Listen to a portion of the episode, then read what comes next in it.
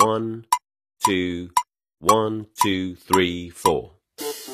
大社会，小新闻，新鲜事儿，天天说。朋友们，你们好，这里是天天说事儿，我是江南。媒体报道啊，近日有网友爆料称，说近期呢，山东省的枣庄市教育局呢，会以电话或者短信的形式来调查一下这个家长啊对学校的满意度。随后有老师呢在群里头竟然发这个标准答案呢给家长，还热切的表示啊可以呢亲自上门协助填写。对此有家长的批评，这不就形式主义吗？枣庄市薛城区教育局回应称，目前还没有收到类似的举报，表示呢会核实调查。其实呢，从这网报的图片中啊，咱们可以看到，老师在家长群中发的这个明白纸啊，内容那可是相当的丰富啊。其中呢，就有长卷型的这个答问的披露，比如说，如果问学生每天的作业多吗？那么低年级学生家长呢要回答没有书面作业，那么高年级学生的家长呢要回答是一小时之内能做完。那么要问这个对学校满意吗？打分的话多少分呢？非常满意打一百分。有短信形式的，孩子们的班级人数一般选择四十五人。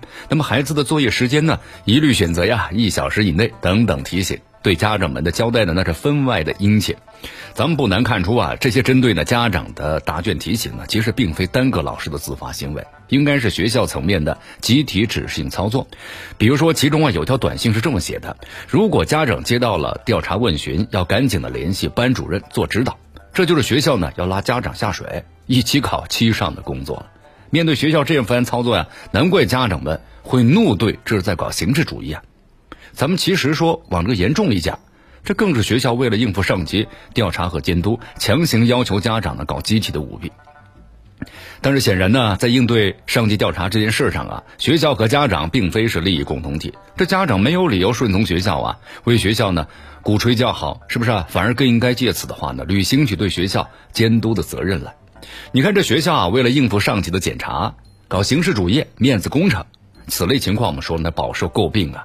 为了应对好上级的监督，学校呢往往会发动学生和老师在学习和教学之余啊，做好准备，来装点好学校的门面。很多人呢在学生时代都有过类似的经历，在迎接检查的时候呢，说老师教给你的话，对吧？做老师让你做的事儿，以此来蒙混过关。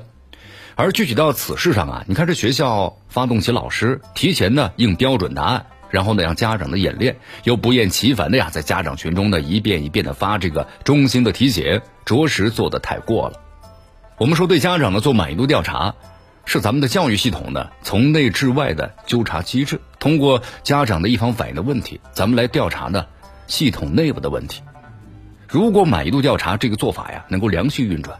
学校和教育部门或许可以从家长的意见中，咱们发现一些呢系统内部无法自纠的问题，进行呢有的放矢的加以的解决和改善。那么做这样一种调查大有必要，而绝不该沦为呢形式主义的过程。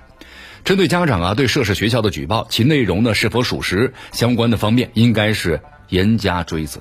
一旦坐实，咱们就要依规啊追究相关责任的责任。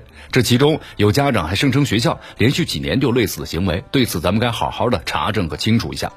当然了，为了让满意度调查真正的不走那过场的形式主义秀，就需要咱们的学校、家长和上级的教育部门真正的利用好这一体制，发现问题、重视问题、解决问题，最终的推动教育质量的提升。这是设计这一制度的本心和初衷啊。这里是天天说事儿，我是江南，咱们明天见。